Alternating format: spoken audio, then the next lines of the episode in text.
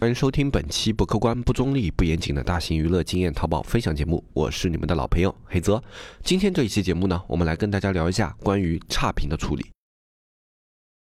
一片叶子可以遮目蔽日，一番良言可以醍醐灌顶。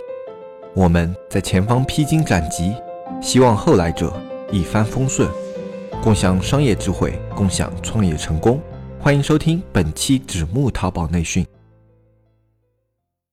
一直以来呢，其实差评都是比较困扰着我们听众朋友的一个问题。包括我们社区刚刚建立的时候，就有人开始问差评的一些问题。那么我们节目其实一直都没有去聊过差评这件事情。啊，有两个原因，一个原因是差评这个东西，它其实。真的就没有什么特别值得去讲的。你去处理差评呢，更多的都是去跟客户交流的一个过程。那么，为什么今天我们要开节目来讲这个关于差评的一些东西呢？因为最近的话，有很多听众朋友开始问啊，就是说现在有一些说可以技术删差评啊，就你给他多少钱，然后他帮你把差评删掉。那么存不存在这样的技术？然后他们是怎么样去操作的？这样的操作有没有风险性啊？那关于这样的一个问题的话，我们今天这期节目就啊专门跟大家聊一下。就能不能通过技术这个层面去删除差评，以及外面这些技术删除差评，他们都是怎么样去操作的，是否安全？那么我们还是从最基础的开始聊，就我们怎么去面对差评这样的一件事情。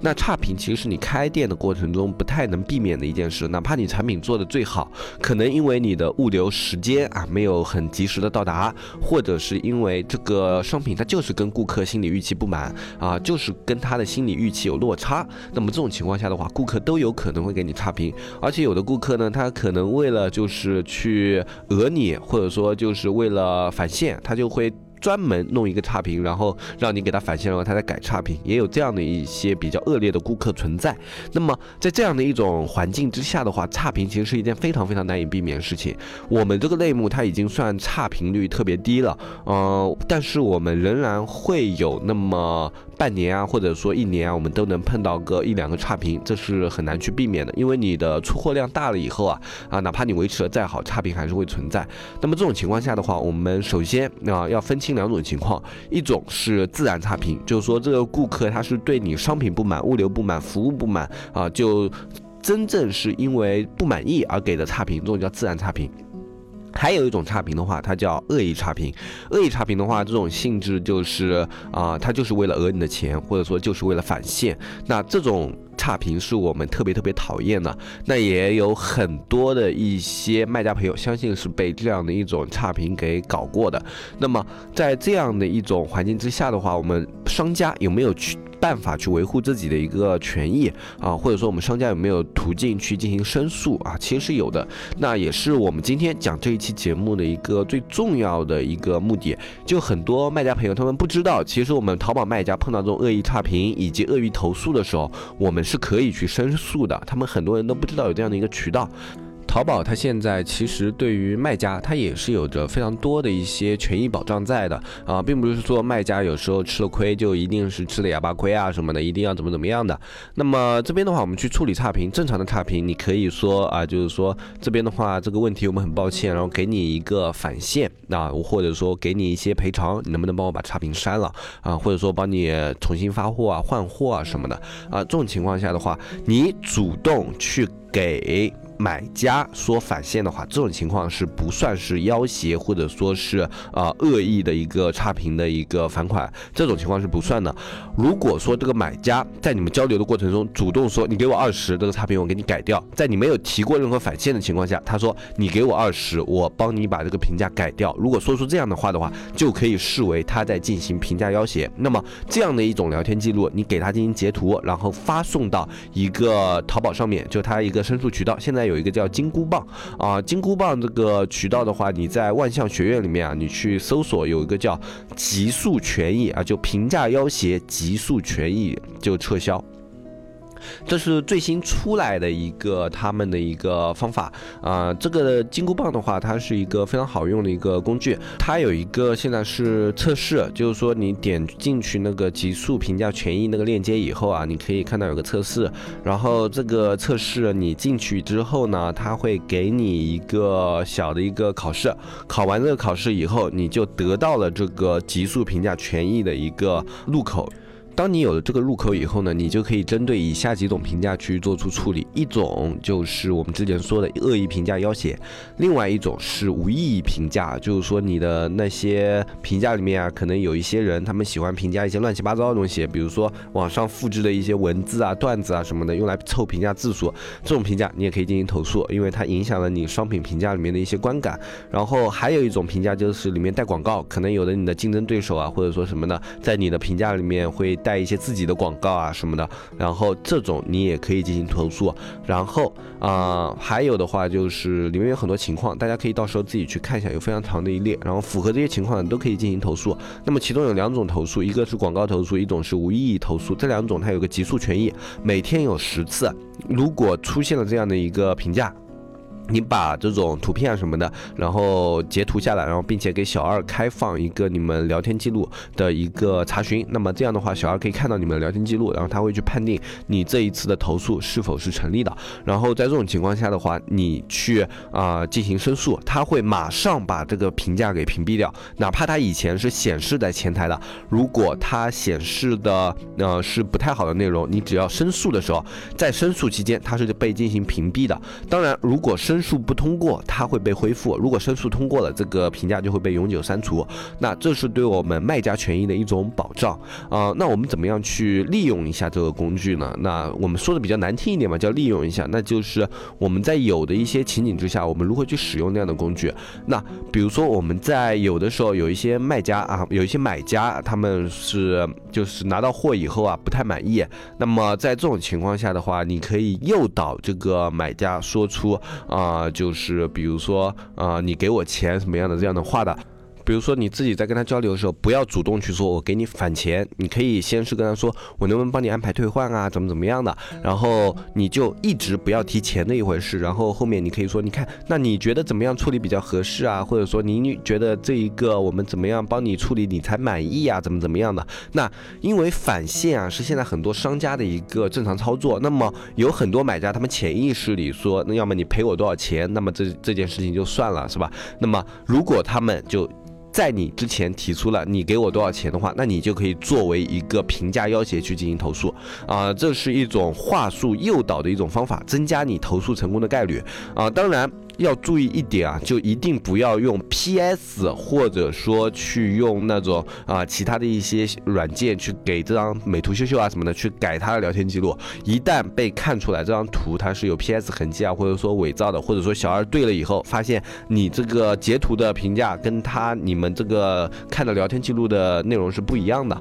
那么他就会认定你是进行了虚假篡改。那么如果认定了你进行虚假篡改的话，第一次扣。四分，店铺要扣分啊！第一次扣四分，然后第二次的话扣分，同时收取你这家店铺永久的那个极速权益的一个权利啊！一啊，而且这个处罚两次就会有八分嘛，还是比较严重的。所以说你诱导他不要用这种技术手段去修改那种聊天记录。好，那我们说到这的话，我们就聊到了我们之前说的那种所谓的技术三差评，其实他们就是通过这样的手段实现的。他们会问你要一下你的后台账号，然后要了你的后台账号以后呢，他们会去看这个买家的信息啊什么的，然后自己通过 PS 各种的去捏造你们的聊天证据，然后进行上传。当然你要注意啊，上传的时候第一次往往是成功的，啊，成功了以后，那么你钱打给他了，好，他东西到账了，那么接下来的话。还要注意一点，就是他成功了之后，买家也是会收到信息的。比如说这个买家，他明明收到了一个放了一个差评，然后放了差评以后，哎，系统提示他你的差评被认为是要挟评价什么什么的，并且影响了你的购物信誉啊。然后这个买家看了以后，我没有啊什么的。然后他下面会有一个那个可以申诉的按钮的，他可以通过申诉去提供真实的一个聊天截图。那么这种时候，那些帮你做截图的那些人，他们已经拿到钱了，已经不管这件事了。然后买家进行申诉，然后。小二去看了聊天记录以后，认定买家没有进行评价要挟，那么这种情况下的话，反而是你的店铺会倒霉啊，你的商品会被扣分，有时候还会被降权啊，这是非常严重的一件事情。所以市面上那种什么技术删差评的，一定不要去相信。我们拿到差评的话，你宁可有时候你吃点亏，给他返现啊，或者什么的，或者说给他退换新品什么的，这都是职责之内的嘛。宁可用这种手段去吃点亏，一定不要说去相信那些外面的什么技术上差评。他们所谓的技术就是拿你的账号去进行申诉，而不是说直接通过什么篡改后台啊这样的一些手段。他们并没有那么高的一个黑科技去黑阿里的一个后台啊。你要想，如果这个人他都已经能够做到这种事情的话，他何必再去赚这么一百两百的啊，去赚这么一个辛苦钱？他如果有这样的一个 IT 方面的技术的话，他去每哪一家。公司都是非常抢手的一个高端的 IT 人员，他是比较吃香的。现在相对于现在的一个环境里面，就最低程度的那种码农啊，他们很很很常见啊，就是说只是码一下代码或者怎么样的，这样的码农很常见。但是那这种你能黑到阿里的后台去篡改数据的这种码农的话，我相信还是非常抢手的啊。所以说在这样的一种环境之下，我们不要投机取巧。而且很多时候啊，你的那种商品呢，就什么技术三差评这种人啊，跟给你差评那帮人啊，可能是一帮人啊。有一帮人，他们就专门做这种事情的，就是买了你的商品，然后给你差评，然后给了差评以后呢，他们会来另外一批人，就是说，哎，我们这里是淘宝的技术三差评服务的啊，你们可不可以有没有最近收到差评啊什么的？然后如果有的话，你就可以联系我们，怎么怎么样的？这种人他们也比较聪明，他们不会说你收到一个差评马上来找你。他们一般都是会提前一周，或者说提前几天啊，怎么样的来，然后跟你旺旺上跟你联系，然后一周之后可能会有人给你差评了，然后这个时候呢，然后你就会想到，哎，之前好像有个说可以帮忙删差评的，你就会去找到他，然后这样他们的钱就赚到了啊。当然也有的嘛，就是因为差评周期有三十天嘛，然后他可能先是收到了差评，然后过了大概一周或者说小半个月啊，然后他们就来找你说我们是技术删差评的这样的一个团队，你有没有这样一个需求啊？他们不不会把时间卡的非常的准啊啊，那你们自己回想一下，你们在做收到差评的时候有没有遇到过这样的情况啊？我们店铺是有过的。那这样的话，其实很容易去联想啊，他们其实。真的就是一帮人，就是反正他们在淘宝上会有购物需求嘛。那正常的，他们可能整个团队里面的只要有人购物，那么他他们就去做这样的一个差评这样的一件事啊。有的时候他们甚至真的就是没什么需求的，他们都会买一些东西，然后去做这种技术三差评啊。特别是那种客单比较低的那种商品啊，特别容易碰到这样的情况啊。像我们这种客单高的可能还比较好一些，嗯，客单高的其实也是他们的目标之一啊。因为高客单的那种商品，他们往往利润比较高，一个链接需要。能够产生的利润也比较高，那么这种情况下的话，他们更愿意去为这个链接花钱，也就也就对这种三差评来人来说啊，他更加容易去进行转化啊。那这种情况你也要考虑到，那如果遇到了这样的一种技术三差评的什么什么的啊，不要去相信啊。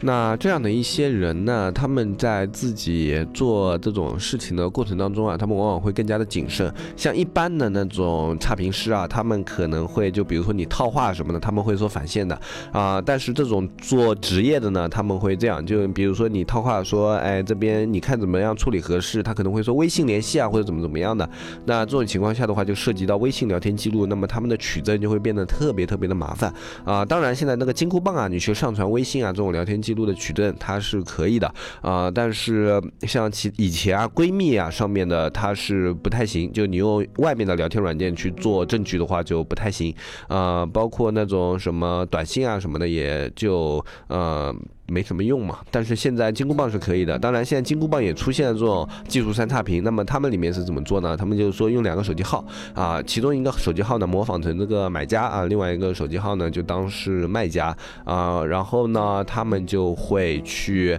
啊通过两个手机号去进行这种交流，然后去啊把这个手机号的短信截图啊或者什么的去上传到那上面作为证据。然后这样的话也可以实现一个技术三差评。但是这样的话，如果买家他们有确实证据的话，还是可以投诉，就是说你这个是捏造的。那么技术三差评的话，它的一个本质就这个样子。那个反正你知道了这样的技术以后啊，你自己反正遇到差评，你真的走投无路了，你想要把这个差评一定要删掉，哪怕扣点分也无所谓的话啊，那么你也可以去尝试一下，那有概率可以成功啊。有的买家不高兴、麻烦啊什么的啊，可能就让你通过了啊，但是要特别注意的呢，就是这个事情是有风险的，就大家一定要认清楚，不是说这样的一种手法，它是一个绝对安全的改差评的手法，它是具有一定风险程度的。那这边的话，就是我们今天这一期节目跟大家分享的一个主要内容。那么关于金箍棒啊，或者说这些手法，你有兴趣的话，或者说想更加详细的了解在哪里去进行申诉